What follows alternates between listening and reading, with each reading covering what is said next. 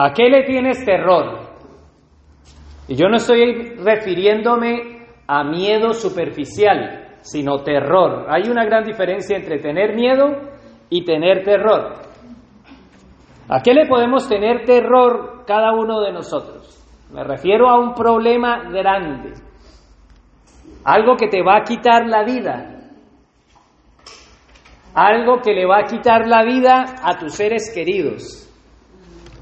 A esa especie de terror es la que yo me estoy refiriendo. Pero la realidad es que a, todos nosotros una noticia aterradora sería que nos dijeran vas a morir. Que vayas al médico y te haces unos exámenes y dices, tienes cáncer terminal, extendido por todo el cuerpo con metástasis en todos los órganos, te quedan meses. Y tú ves la radiografía y es evidente, no hay, no hay nada más. ¿Eso no sería aterrador para nosotros? Pero yo quiero ponerlo más terrorífico. Si no fuera al que se lo dicen que es a ti, sino que tu esposa o tu esposo. Y más aterrador, tus hijos van a morir. ¿No es aterrador? Pero yo creo que va a haber algo más aterrador. Voy a ponerlo más terrorífico. Más terrorífico sería que llegaran y se murieran. O sea, no solamente la noticia es aterradora, sino que es evidente y pasa y llega el momento en que se muere ese familiar que tanto amas. ¿Tu vida cómo cambiaría? Cambiaría drásticamente. No solamente es aterrador en el momento en que recibe la noticia, sino también es aterrador en el momento en que pasa la muerte, en el momento que sucede. Hay una ausencia de ese ser querido. Esa tristeza que tenías antes cuando recibiste el terror, se, se, cambia, el sentimiento cambia cuando esa persona muere y ya no es tristeza, ya es dolor continuo, es ausencia del ser amado. Y eso no es que se desaparece en unos días, sino que persiste con el tiempo. Es un estado a veces normal de tristeza cada vez que recuerdas a ese ser amado. Yo te pregunto, ¿cómo te sientes tú con ese familiar muerto? Seguramente triste, si lo amabas, ¿no? Si no lo amabas, oh, siquiera que se murió. Pero si lo amabas, te sientes abatido. ¿Qué otra cosa podríamos sentir con la pérdida de un ser amado? acongojado, desesperanzado, de no poder verlo, desolado y todo lo que termine en ado. ¿La muerte es aterradora, sí o no?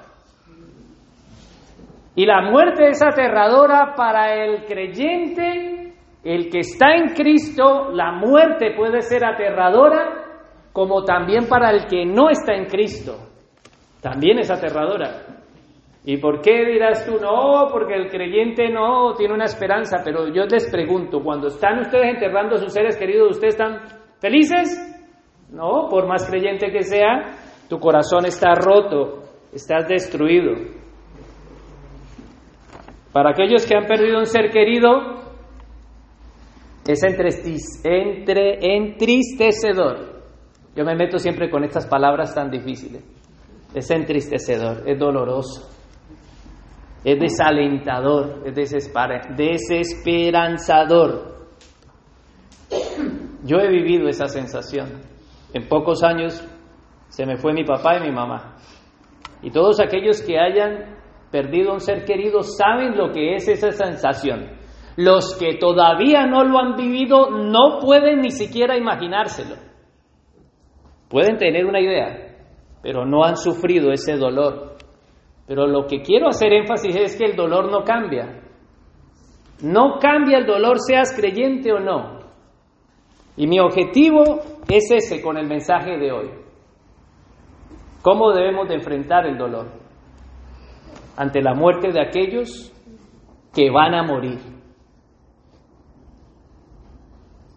Nosotros queremos ignorar la muerte, pero cuando nos asalta en el momento menos inesperado, solo aquel que ha querido ignorarlo constantemente sufrirá fuertemente, pero aquel que no ignora que la muerte es una realidad en el creyente y en el no creyente, no va a sufrir de tal manera ese dolor. Hoy vamos a tratar y voy a tratar de que podamos ver la diferencia entre sufrir con dolor y sufrir con esperanza. Otro objetivo que me he trazado es que podamos entender que el miedo, cuando venga la catástrofe hacia nosotros, ese miedo que nosotros sentimos cuando se nos anuncia que viene un tsunami, que te salta en el móvil una alarma, que suenan las sirenas.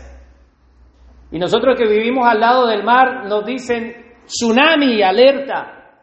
Y lo podemos ver en el móvil, todos los móviles suenan. ¿No tendríamos un miedo aterrador ante tal catástrofe sabiendo de que en pocos minutos seríamos arrasados?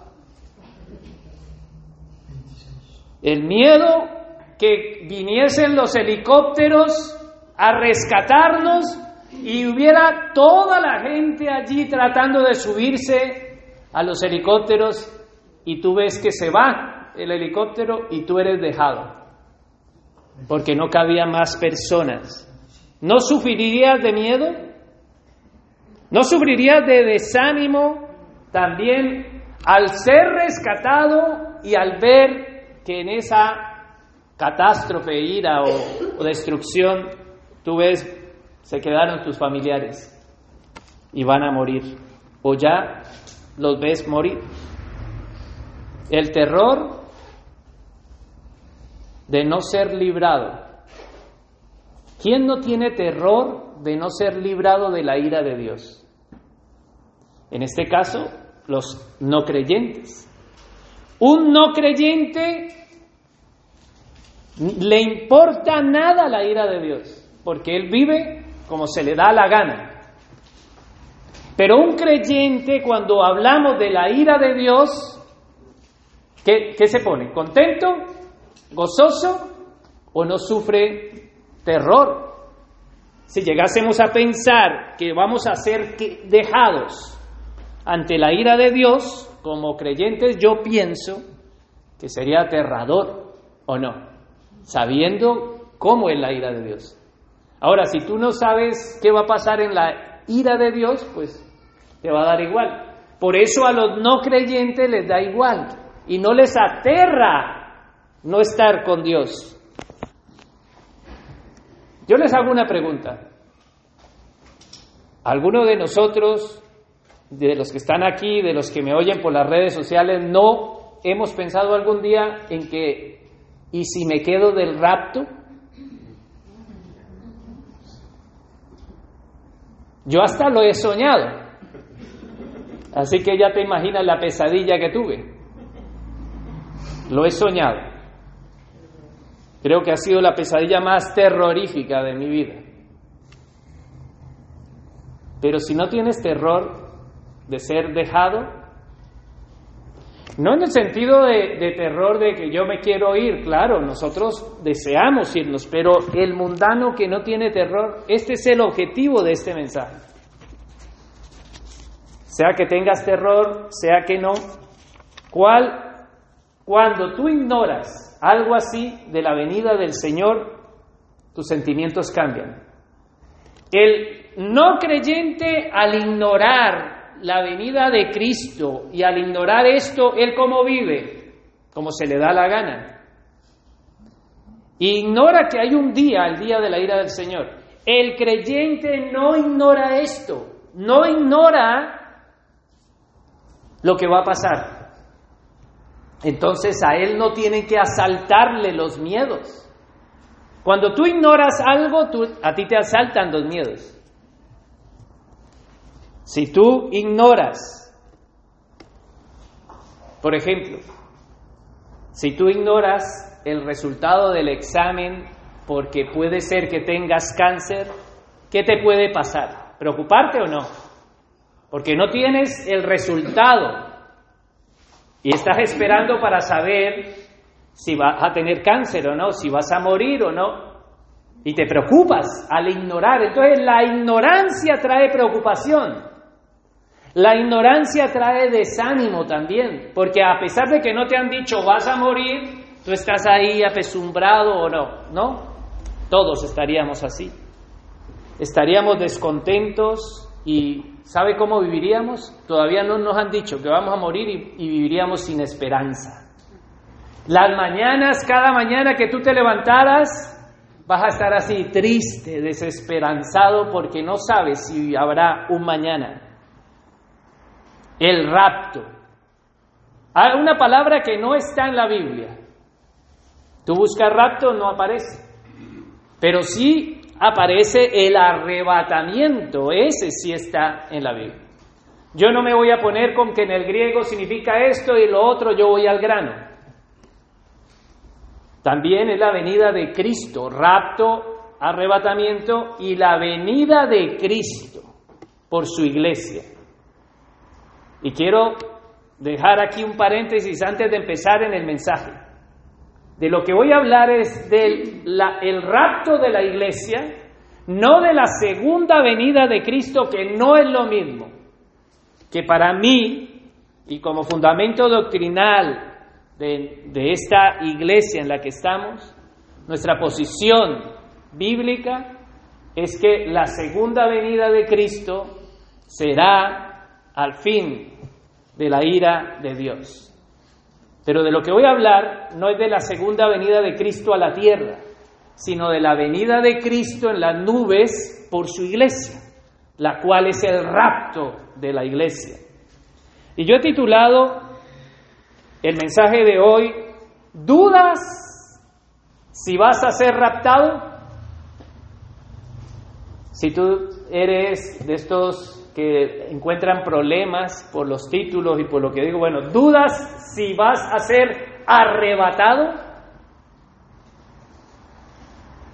Y yo quisiera, ese es el título, pero quisiera que de pronto meditáramos y ahondar y tocar en la llaga. ¿Algún día tú has dudado de que te vas a quedar el día que Cristo venga por su iglesia? Si has dudado, pues te sirven todos los objetivos que he dado al principio como introducción.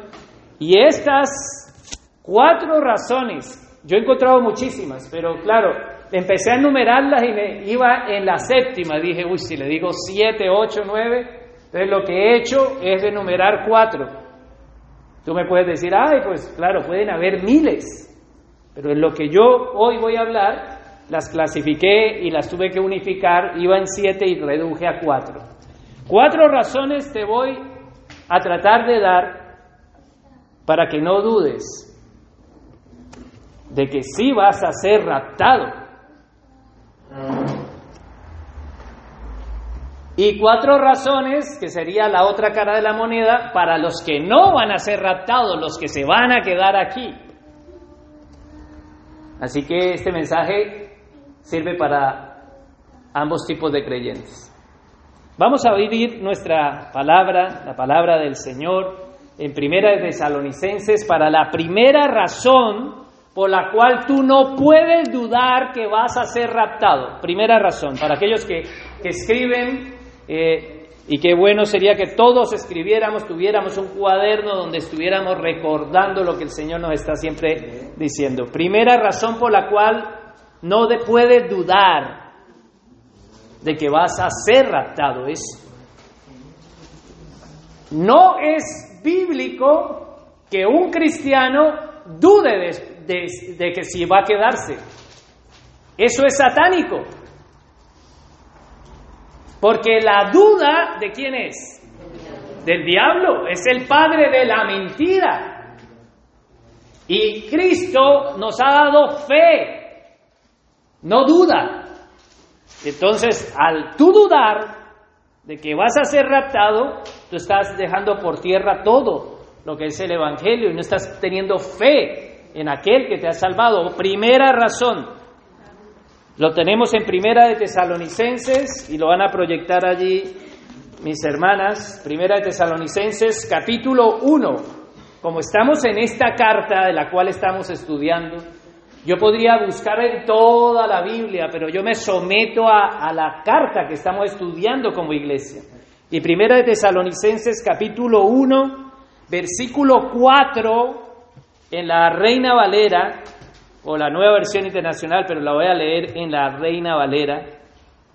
Ahí está la primera razón por la cual tú no puedes dudar que vas a ser raptado. La leemos. Porque conocemos. ¿Qué conocemos? Hermanos amados de Dios, vuestra elección. Nueva versión internacional dice, hermanos amados de Dios, sabemos que Él los ha escogido. Primera razón por la cual no podemos dudar de que vamos a ser raptados es porque Él nos ha escogido. Tú tienes que entender y tenerlo claro, Él me ha escogido a mí. Él dice en su palabra, vosotros no me escogisteis a mí, yo os escogí a vosotros. Entonces, la primera razón es que debemos no de ignorar. ¿Cómo se llama el título del mensaje de hoy? ¿Dudas si vas a ser raptado? ¿Dudas si vas a ser arrebatado? Puedes ponerle el, el que quieras. ¿Dudas si vas a ser raptado o arrebatado? ¿Dudas si te vas a quedar? Pues mira la primera razón. Tú no puedes dudar porque has sido escogido. Mira que la escritura nos dice en el 4, sabemos que Él los ha escogido. ¿Saben una cosa? Una cosa increíble que está en el texto. Yo te pregunto, ¿tú sabes que eres escogido? Tú puedes incluso llegar a decir, pues yo no sé, si soy escogido. No, pues que ya apague y vámonos. Pero lo, lo más asombroso del texto es que no está diciendo que él es escogido, sino que él está seguro de que los demás son escogidos. ¡Wow! No solo está seguro de su elección, sino también está seguro de la elección de otros. Eso es fe. Fe de que somos escogidos por Dios. Así que si tú dudas de que eres escogido, pues mira, la escritura está diciendo no solamente es creer en lo de uno, sino que creo que otro ha sido escogido. Esa es la razón por la cual dice sabemos, sabemos es no ignorar, es lo contrario. Entonces, cuando venga la duda a tu corazón, cuando el enemigo traiga esa duda, tú debes de venir aquí, yo sé, que soy escogido. Porque si tú eres el que va a escoger si quedarse o irse, pues ya estás perdido. Pero si Él es el que va a escoger a quién llevarse, pues estoy seguro que sí. Él nos ha escogido. Así que sabemos que somos escogidos por Dios.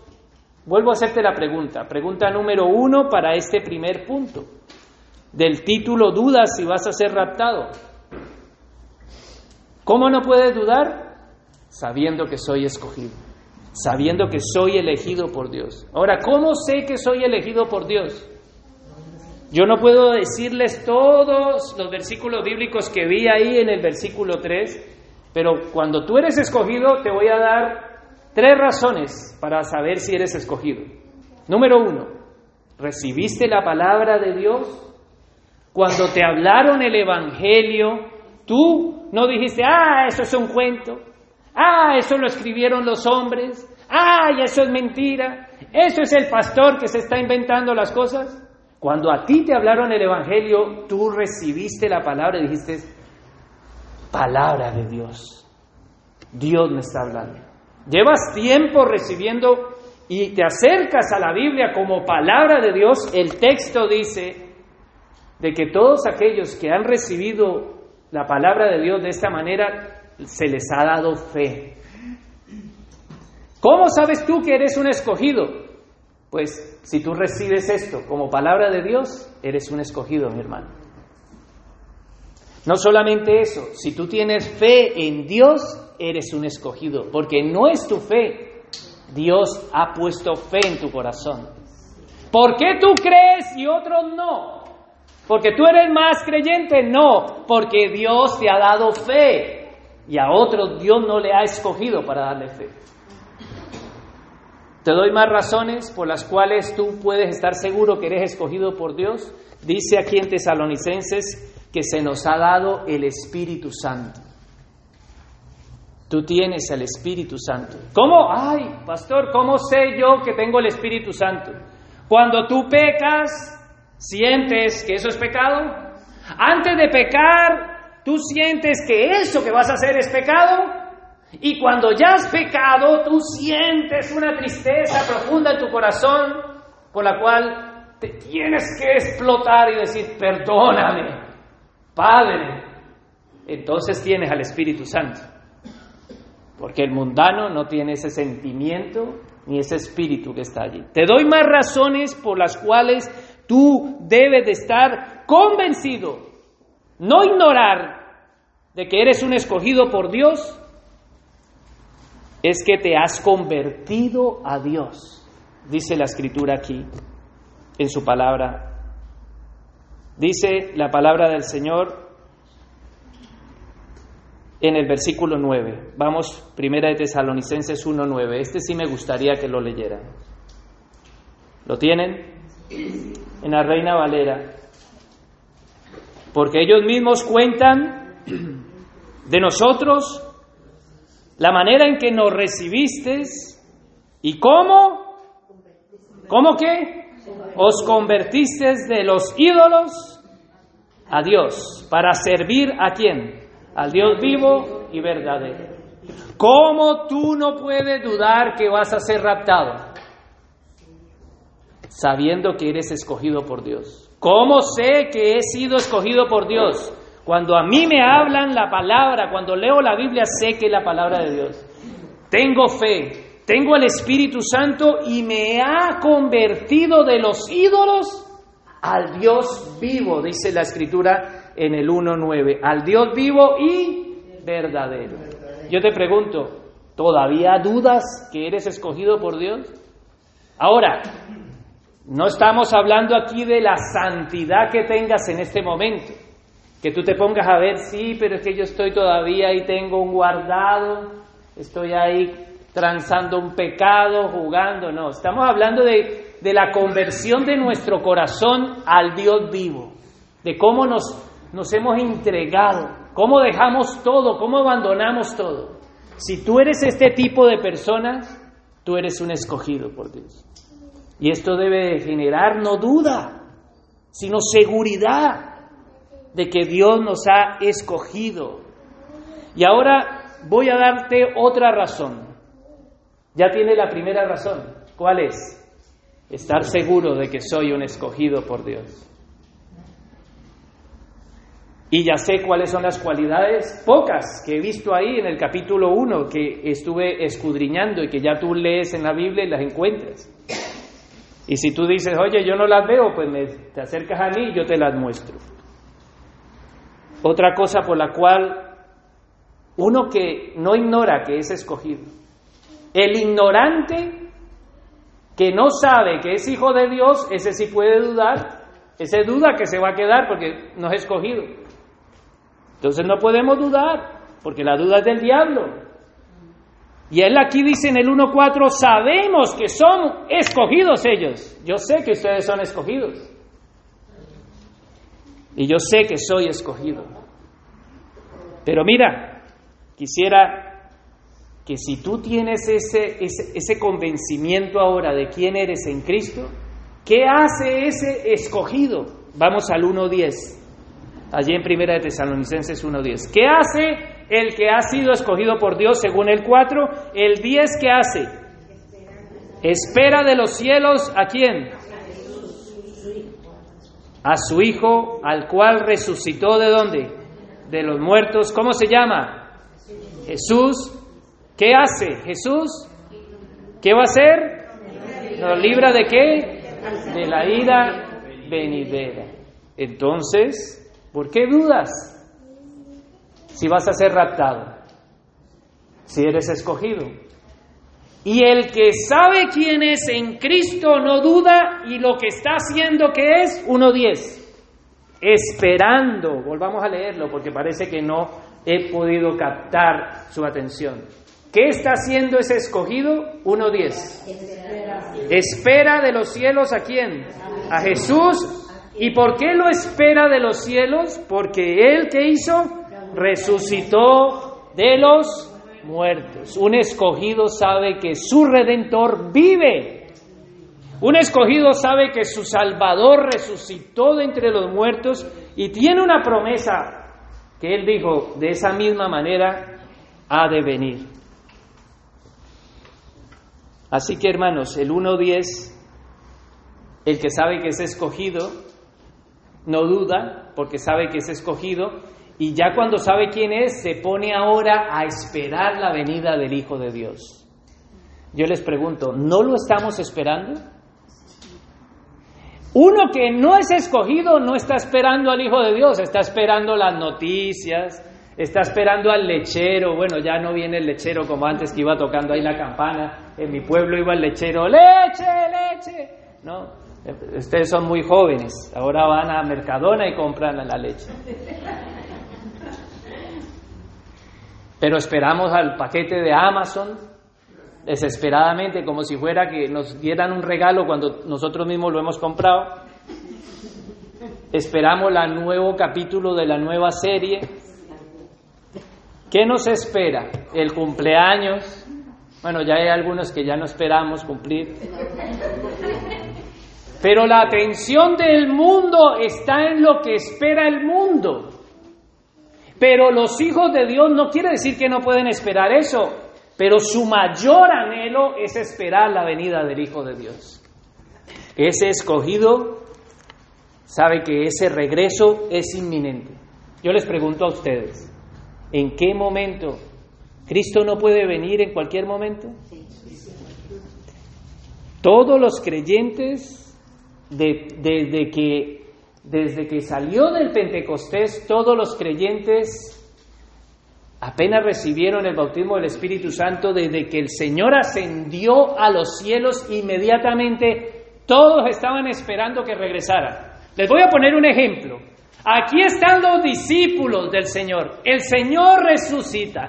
El Señor lo ven ascendiendo a los cielos. El Señor desaparece.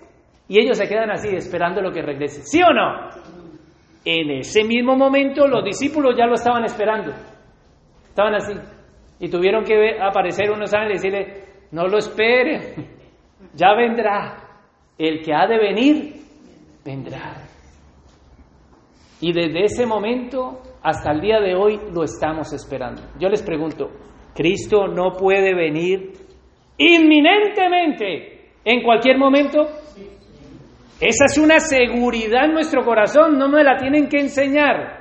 Todos sabemos, decimos en cualquier momento. El problema es que esos que tienen dudas, si van a venir, ya no están esperando tanto eso, ya empiezan a esperar es el recibo de la luz, del agua, esperar que le paguen.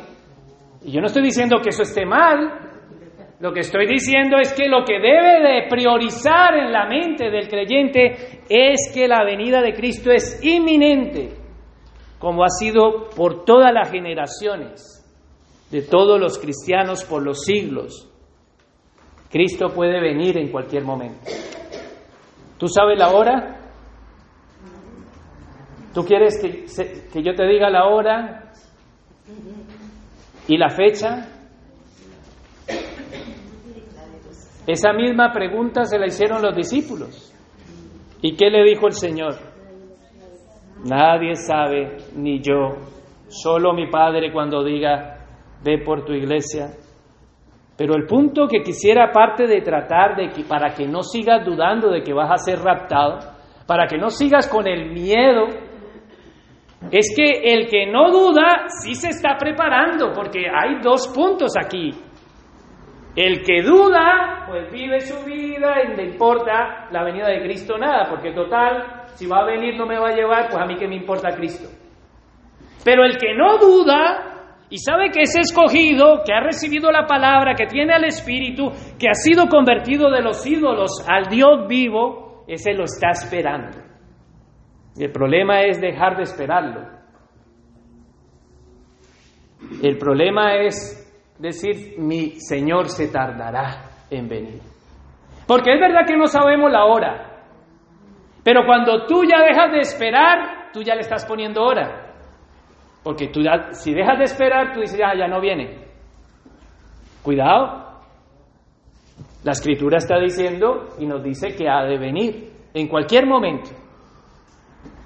Pero el día y la hora no lo sabemos y Él va a venir. Ahora, ¿cuándo va a venir? El mensaje es para aquellos que sí le están esperando, para aquellos que son escogidos. ¿Cuándo va a venir? En el 1.10 lo dice. Volvamos al 1.10. Primera de Tesalonicenses 1.10. Es escogido, espera de los cielos a su Hijo, al cual resucitó, espera a un resucitado, obviamente, de los muertos.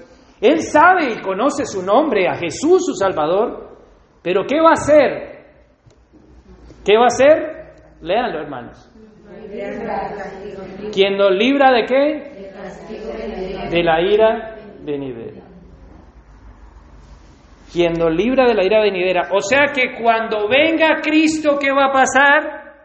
Cuando venga Cristo por su iglesia, ¿cuál es el propósito de llevarse su iglesia según el texto? ¿Librarnos de qué? De la ira de Dios. Así que si Cristo en la tierra vino a morir por nuestros pecados para darnos vida eterna, ahora nos va a dejar en la ira venidera. Porque estas posturas doctrinales existen en otras iglesias. Y como este es el tema que estamos tratando como iglesia, en las bases fundamentales, quiero que entiendan mi posición doctrinal. La Biblia que nos dice aquí, que el estamos esperándolo, Él va a venir a librarnos de la ira venidera. Así que si Cristo viene y nos rapta, es para con el propósito de librarnos de qué? De la ira de Dios. Entonces, cuando tú dudas de que si vas a ser raptado, tú quieres quedarte en la ira de Dios. Lo que tú tienes es que anhelar y decir, wow, Señor, ven pronto, que cuando vengas, sé que me vas a llevar. Él no te va a llevar por tu buen comportamiento, porque la salvación es por buen comportamiento. No. No. Si yo estoy peleado con mi esposa, digamos, nos peleamos, porque, ah, nosotros nos peleamos, ustedes no, ustedes son matrimonios ideales. Eso era otro pastor que yo conocía que decía que eso no se peleaban. Claro, porque él le decía a su mujer a todos, sí, mi amor. Y siquiera que está aquí. ¿Y qué? Entonces, si en un momento nosotros hemos hecho algo, nos va a dejar Cristo porque el miedo es ese. El miedo es que cuando fallamos, cuando estamos en eso, decimos, si viene en este momento me encuentra peladito. ¿No?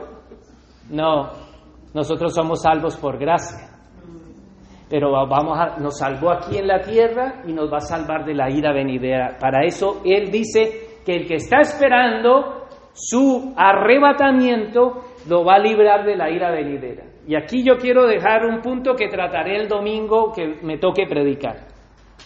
Estoy hablando del arrebatamiento, no de la venida de Cristo a la tierra. Entonces, cuando viene por su iglesia, se la lleva para librarlo de la ira venidera. Pero cuando Cristo viene a la tierra, ya ha pasado qué? La ira venidera. O sea que uno de los acontecimientos que va a mostrar la primera, el inicio de la primera semana, la primera semana del profeta Daniel, es el rapto de la iglesia. Todos aquellos que vayan a, a estar en ese momento pues van a poder empezar a decir ahora los acontecimientos que vienen, las señales que vienen de la venida de Cristo y su iglesia. Yo te sigo preguntando, ¿tú por qué dudas de si vas a ser raptado? ¿Sabes por qué dudas? Porque tú estás colocando el rapto en tu buena conducta. El rapto no puede estar en la buena conducta. El rapto está en la fe en Cristo, el que murió por nosotros, el que resucitó y el que vendrá para librarnos de la ira venidera. En ese es que estamos nosotros. La otra posición doctrinal que voy a hacerla con paréntesis es que dicen que cuando solamente viene una vez Cristo por su iglesia, pero la rapta al final de la ira venidera, que la iglesia va a sufrir la gran tribulación. Pero yo veo bíblicamente que no. Así que mi posición doctrinal es Cristo arrebata a la iglesia antes de la gran tribulación. Ahora vamos a pasar, ya tenemos el primer punto para no dudar, no podemos dudar de esa ira venidera. Quisiera hablar, aparte de que no puedes ignorar que eres un escogido por Dios. Cuando tú no dudas, no te quedas. Imagínate que tengan a tus niños pequeños, porque aquí hay muchos hermanos que ya tienen a, sus hijos grandes, ya casados, ya se han ido. Pero imagínate que los tienes pequeños.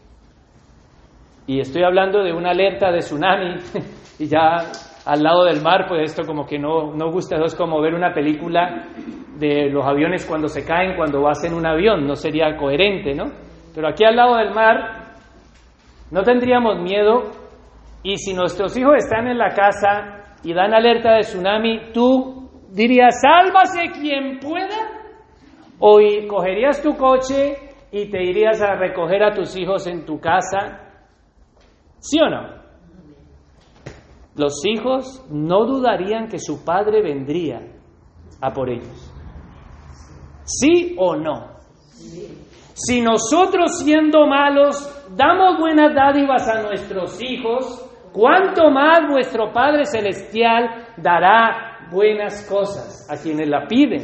¿Nos va a dejar el Señor sufrir su ira? No sería coherente. Pues los tesalonicenses tenían miedo.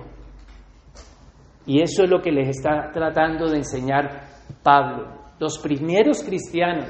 Nosotros tenemos un conocimiento, muchos llevan tiempo, ya saben, ah, este mensaje se lo saben al derecho y al revés, pero como es el tema que hoy ha tocado, tengo que predicarlo. Yo no escojo los temas. Eso es lo bueno de cuando somos predicadores expositivos, que predicamos versículo a versículo. Y muchos a veces me dicen, ay, pastor, predica igual que tal. Claro, porque ese es un pastor expositivo, que no está escogiendo el tema, que va predicando en su contexto. Así que no es que esté imitando, sino que estoy haciendo lo que Dios nos ha llamado a predicar todo el consejo de la palabra de Dios. Así que, si tú vas por tu hijo a recogerlo, ¿Dios va a dejar a sus hijos, sus escogidos? No los va a dejar. No va a dejar a su iglesia. Entonces, esa seguridad de quiénes somos, nos debemos de estar confiados en Él, de que Él nos va a librar de la ira venidera, pero ese también escogido no ignora el llamado. Y tú no ignoras que Dios te ha llamado, porque te has convertido. Y veámoslo en segunda de Tesalonicenses, ahí en la misma carta que estamos. Pasemos al capítulo 2. Capítulo 2, versículo 12. Capítulo 2, versículo 12, ¿qué dice? Y os encargábamos que anduvieseis como es digno de Dios. ¿Qué hizo Dios? Quien os llamó a su reino y gloria.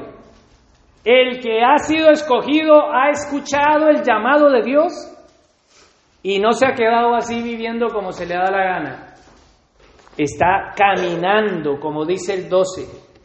Busca andar en un andar digno, está buscando constantemente cambiar. El que fue llamado por Dios no es el mismo. Yo no soy el que era, pero tampoco soy la totalidad de lo que debería de ser. De la misma manera, tú no eres ni la que eras, ni, la que, ni el que eras antes. Ah, Dios ha cambiado tu vida. Y Dios está trabajando en tu vida. Él está trabajando en nuestra santidad y nosotros con Él, ¿sí o no? Estamos luchando. Entonces, el que ha, es escogido se está preparando.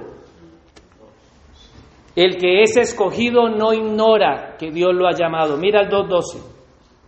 Volvámoslo a leer.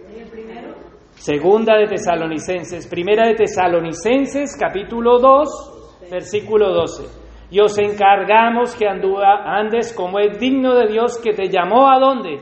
A su reino y a su gloria. Dios te llamó a su reino y a su gloria. Eso es lo que nos está diciendo la palabra del Señor. Miremos entonces, hermanos, si el Señor te ha llamado, ¿a qué te ha llamado? A vivir como es digno. Ignorar el llamado, cuando tú ignoras el llamado, tú no estás animado. Cuando tú ignoras el llamado, tú no estás escuchando la instrucción. Cuando tú ignoras lo que Dios nos está diciendo cada domingo aquí, tú no te estás preparando para el encuentro con tu Señor. Cuando tú estás ignorando que la venida de Cristo es eminente, tú estás viviendo tu vida como se te da la gana.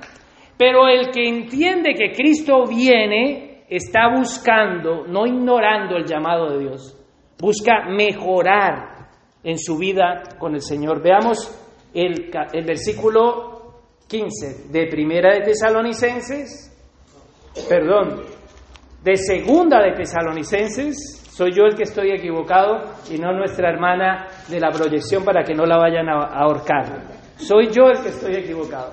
Segunda de Tesalonicenses, capítulo 2, versículo 12. Ahora sí. Segunda de Tesalonicenses, capítulo 2, versículo 12. ¿Qué dice? A fin de que sean condenados todos los que no creyeron a la verdad, sino que se complacieron en dónde? En la injusticia. Yo te pregunto, ¿tú vas a ser condenado? ¿Tú no tienes seguridad de la salvación? Si no tienes seguridad de la salvación, pues con razón estás seguro de que te vas a quedar. Pero si tú tienes una salvación segura en Cristo, tú no puedes pensar que esto que está diciendo aquí, a fin de que los condenados, los que no creyeron a la verdad, ¿tú has creído a la verdad? Entonces no puedes dudar en quedarte. No puedes dudar. Ahora me gustaría que volviéramos al versículo de Primera de Tesalonicenses, capítulo 2. Primera de Tesalonicenses 2.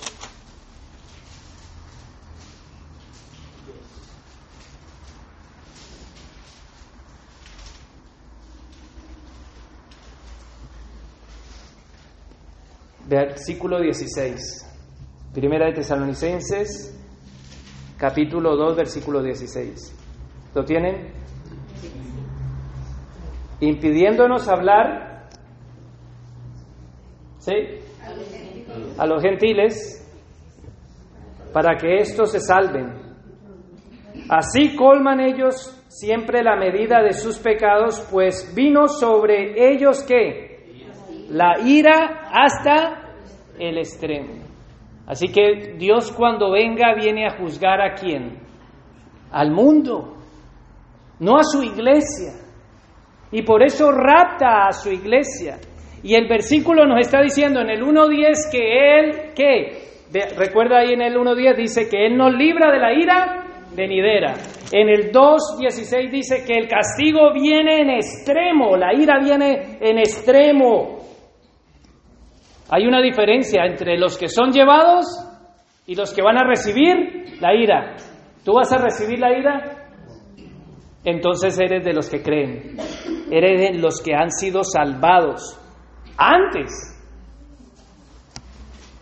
Así que no ignoras el llamado.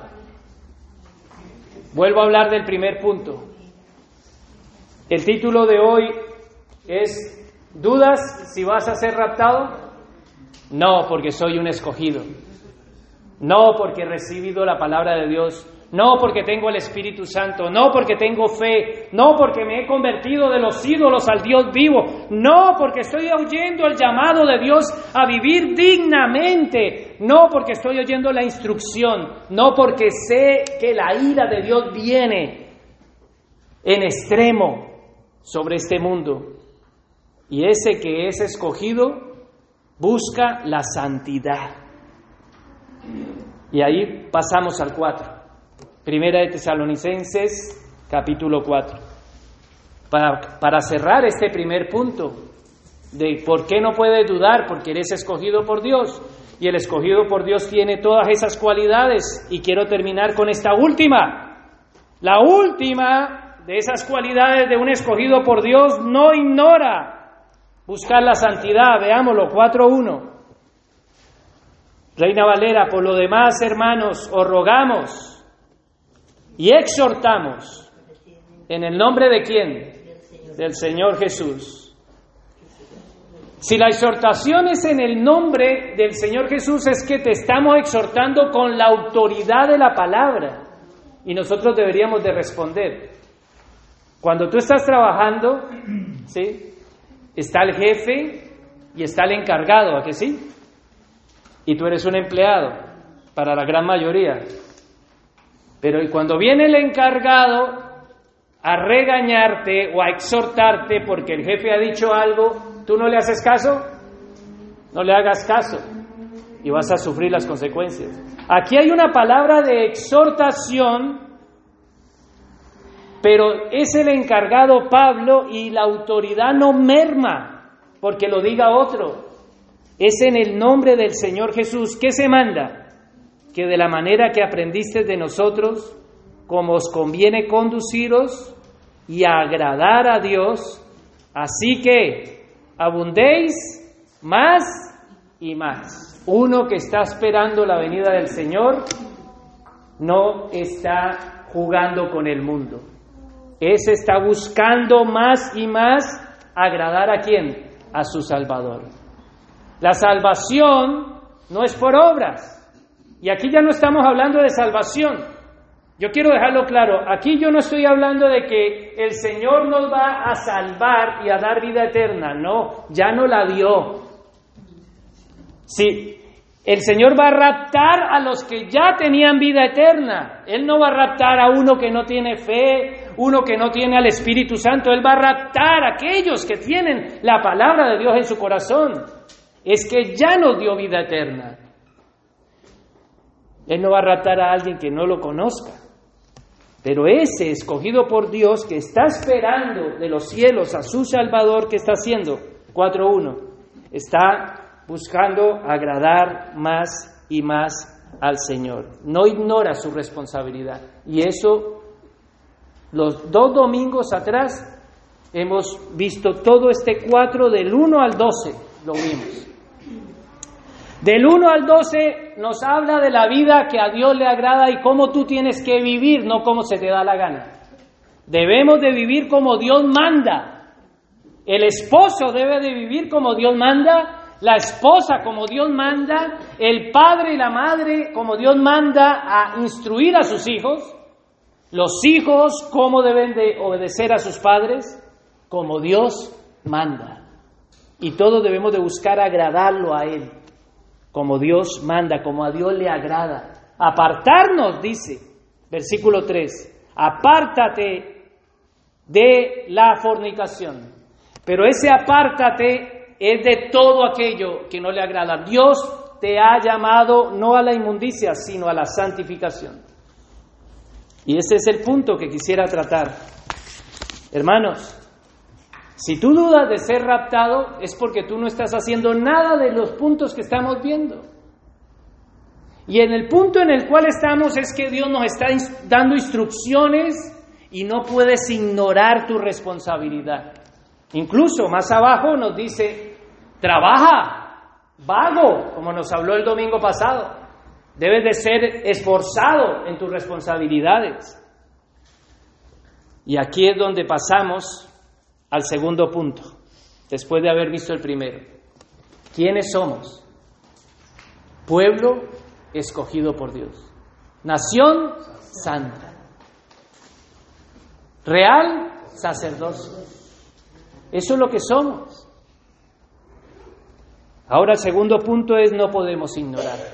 ¿Tú dudas de que te vas a quedar en el rapto? Pues te voy a dar el segundo punto es no ignores. Y yo busqué los sinónimos de ignorar. Como para decir no ignores, también puedo decir no desconozcas. Yo también puedo decir como sinónimo no, no te desentiendas. También puedo decirlo no te desestimes. También puedo decir no menosprecies lo que voy a decir. Y también en el segundo punto puedo decir no rechaces. Vamos entonces donde nos vamos a continuar donde nos quedamos hace ocho días. Primera de Tesalonicenses 4:13 y ya me quedan 20 minutos para terminar el mensaje. Y apenas voy a empezar con el mensaje de hoy. Pero si no hago este contexto, lo que voy a decir ahora no sirve para nada. Porque lo que voy a decir es para todos aquellos que están haciendo ese primer punto. Si no eres escogido, ya te puedes estar levantando, pero hay esperanza. Si no eres escogido, más bien quédate. Y entiende de que en Él hay salvación y esperanza. 4.13. ¿Qué dice? Tampoco en la nueva, en la Reina Valera o lo tienen en la nueva versión internacional. Veámosla en la nueva versión internacional entonces, hermanos. No queremos que qué? Ignoren, es lo que yo he dicho al principio. El segundo punto que es, no ignores. No desconozcas, no te desentiendas, no desestimes, no, te, no menosprecies, no rechaces lo que va a pasar con los que ya han muerto. Aquí nos habla de la muerte para que no seas entristecido.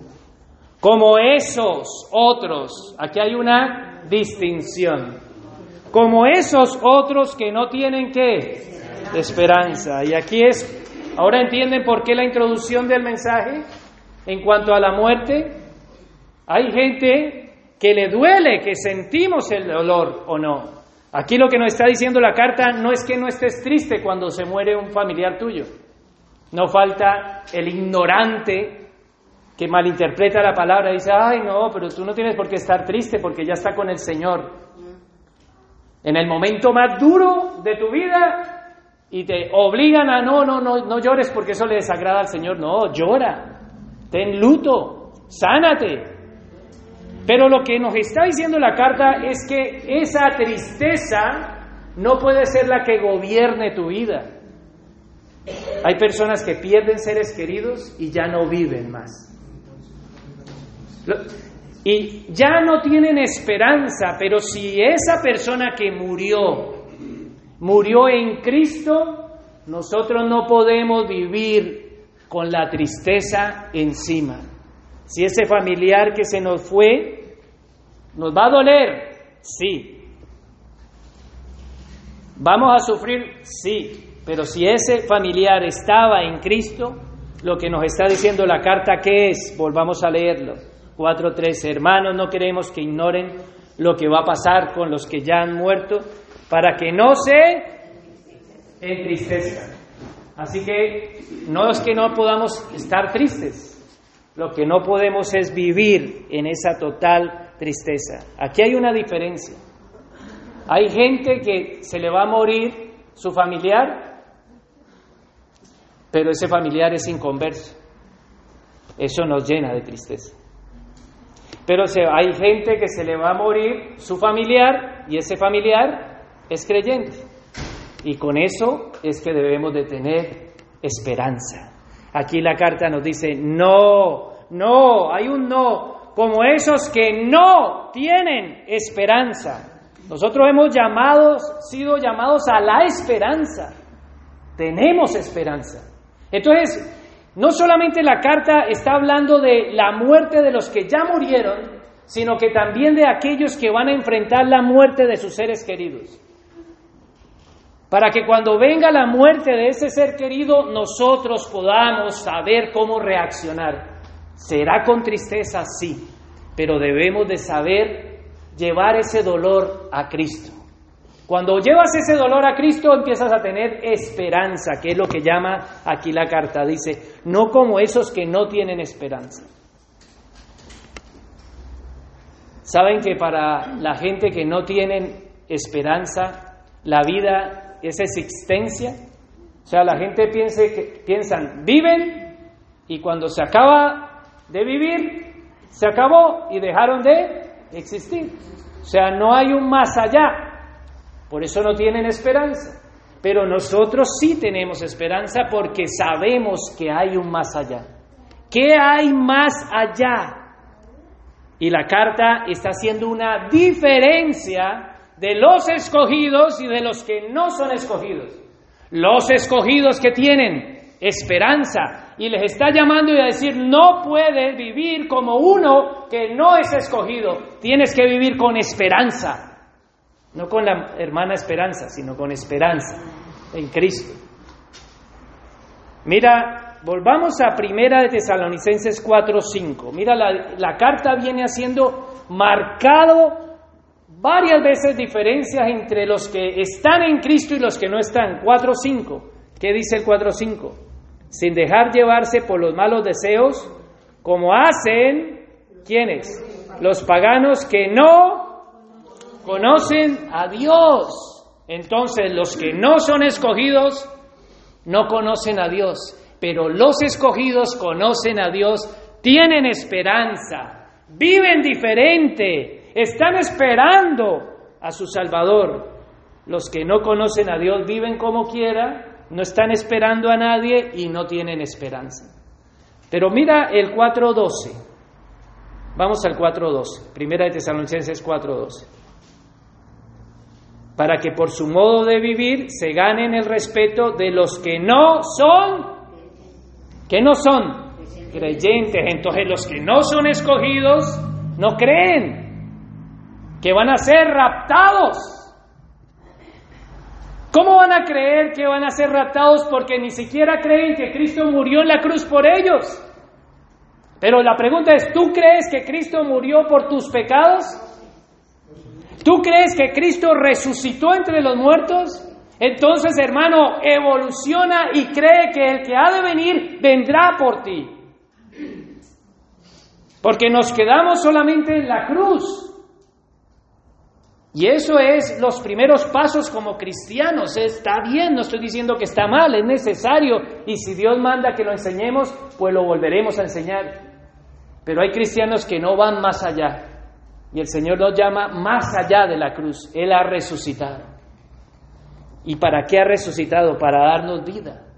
Y aquí la diferencia entonces en el 4.5 dice los que no conocen a Dios, el 4.12 dice los que no son creyentes, el 4.13 que es donde nosotros estamos nos está diciendo los que no tienen esperanza.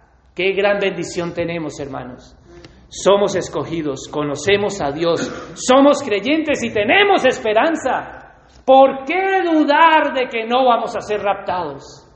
Bendito sea el Señor. Tenemos un motivo grande de alegrarnos de que conocemos a Dios y de que nuestros familiares que murieron en Cristo van a ser levantados entre los muertos.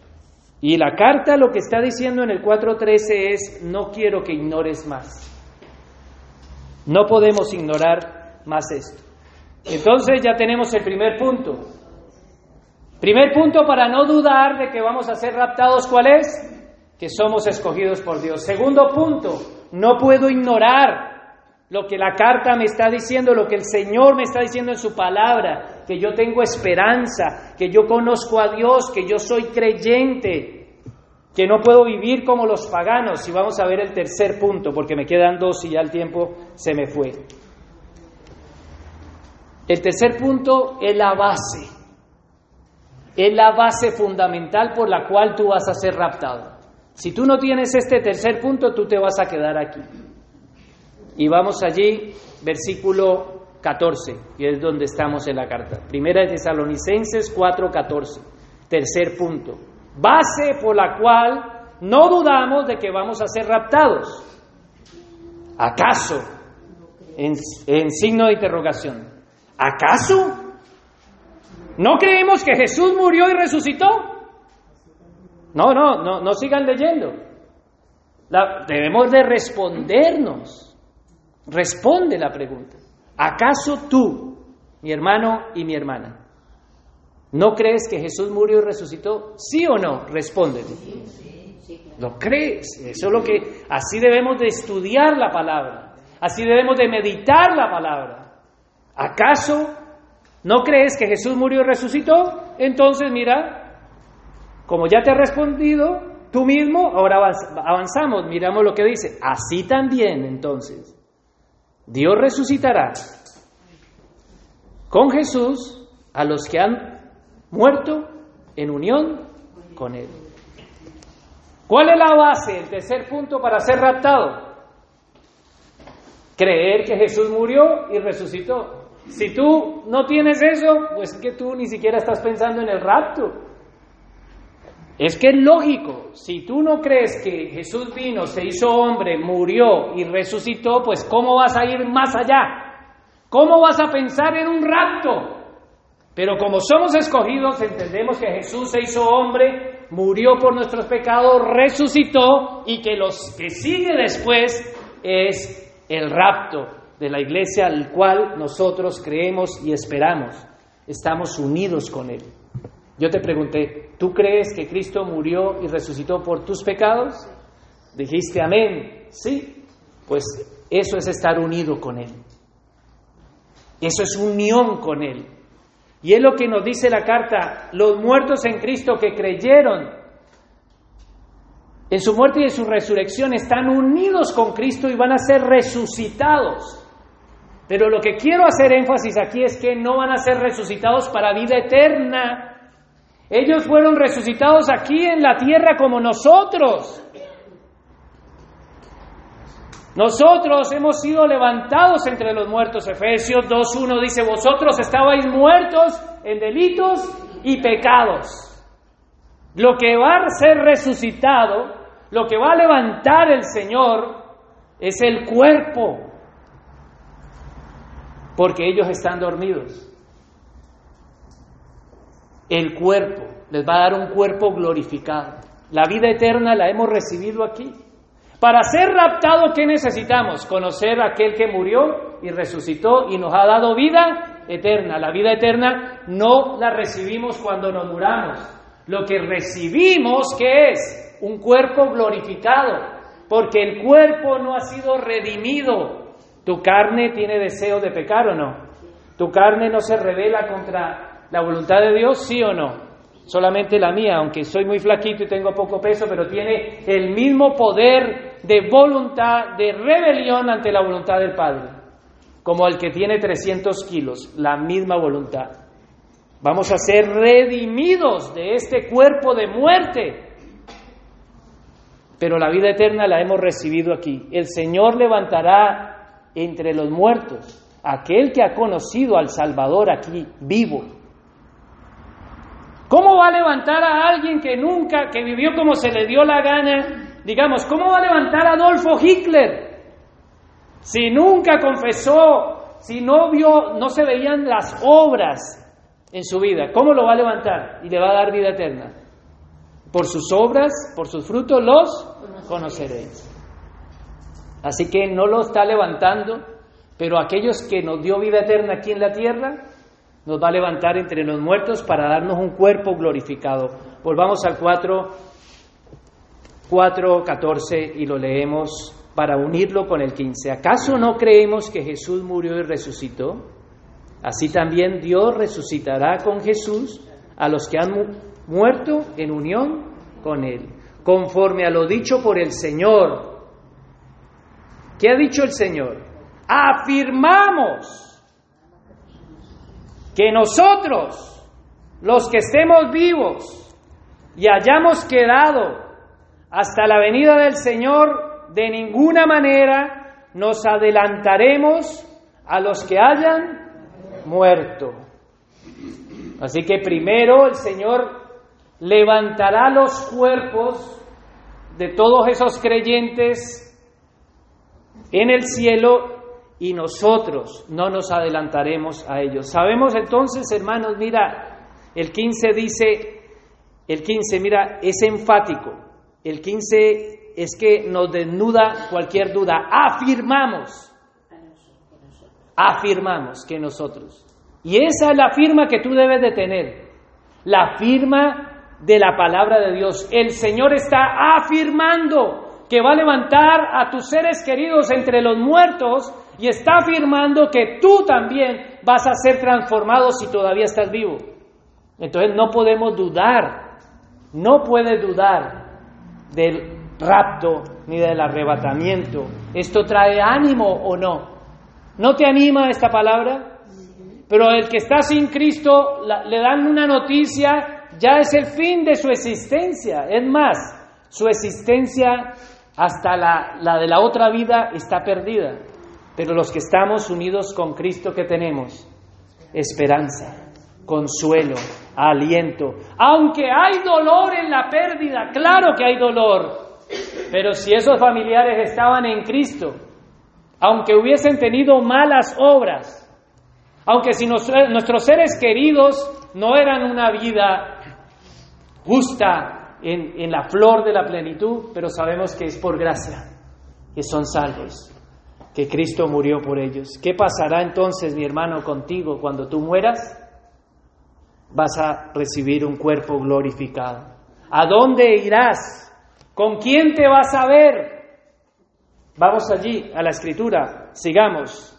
En el versículo 15, Él ha afirmado, los que hayamos quedado hasta la venida del Señor, de ninguna manera nos adelantaremos a los que ya han muerto. Versículo 16, el mismo Señor descenderá del cielo con voz de mando, con voz de arcángel y con trompeta de Dios, y los muertos en Cristo resucitarán primero. Qué gran consuelo, hermano.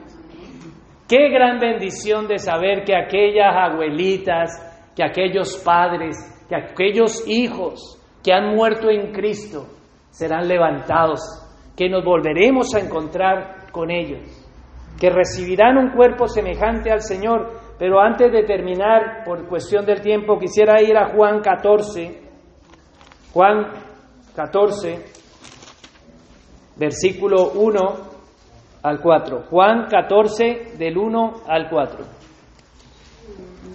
¿Lo tienen? Juan 14 del 1 al 4. Lo dice en la nueva versión internacional. No se angustien, confíen en Dios y confíen también en mí. En el hogar de mi Padre hay muchas viviendas. Si no fuera así, ya lo habría dicho a ustedes. Voy a prepararles un lugar. Y si me voy y se los preparo, vendré para llevármelos conmigo. Así ustedes estarán donde yo esté y ustedes ya conocen el camino para ir. ¿Para ir a dónde? A donde yo voy. Qué gran consuelo. Dudar del rapto es diabólico, hermano. Tenemos fe, tenemos esperanza. Qué gran bendición de saber que la base firme de que vamos a ser raptados es que Él lo prometió. La seguridad de nuestro rapto no está en nuestras obras, sino en la promesa que Él ha hecho, que va a ser un lugar, me voy a hacer lugar para vosotros, que nos está esperando en los cielos ese lugar. Y concluyo, hermanos, porque me he pasado del tiempo y tengo que terminar el versículo Vamos al versículo 16. El Señor descenderá desde los cielos y con voz de mando, con voz de arcángel y con trompeta de Dios, y los muertos en Cristo resucitarán primero. Luego los que estemos vivos, los que qué, los que hayamos quedado. No falta el que, el que lee esto y dice, ah, ve, los que se han quedado. No, sigue leyendo. Luego los que hayamos quedado seremos. ¿Cómo seremos? arrebatados junto con ellos. ¿Quiénes son ellos? Con los muertos en Cristo. Seremos arrebatados juntamente con ellos en las nubes para encontrarnos con el Señor en dónde? No en la tierra. En la tierra, cuando el Señor venga a la tierra es diferente. Aquí es el énfasis es en el aire. En el aire y así estaremos con el Señor para siempre. Y hermanos, el 18 mortal. Por lo tanto, anímense unos a otros con estas palabras. Qué gran palabra de ánimo tú puedes darle a alguien que se ha muerto su familiar. ¿Qué palabra de ánimo le puedes dar a aquel que ha perdido un ser querido, que no está en Cristo? Es la peor cosa que le puede pasar a alguien o a un predicador predicar en un funeral de un inconverso. Pero predicar en aquel funeral de aquel que ha muerto en Cristo, lo único que podemos predicar es ánimo y consolarnos los unos a los otros. El que ha de venir, vendrá. He aquí vengo pronto. Maranata, no dudemos de su regreso, porque si creemos que Cristo murió y resucitó, también debemos de creer que Él vendrá por su iglesia a arrebatarla. Y la predicación del domingo, del próximo mensaje, será la segunda venida de Cristo, que es diferente al arrebatamiento. Pongámonos en pie y vamos a orar. Padre, te damos gracias, Señor, por tu palabra.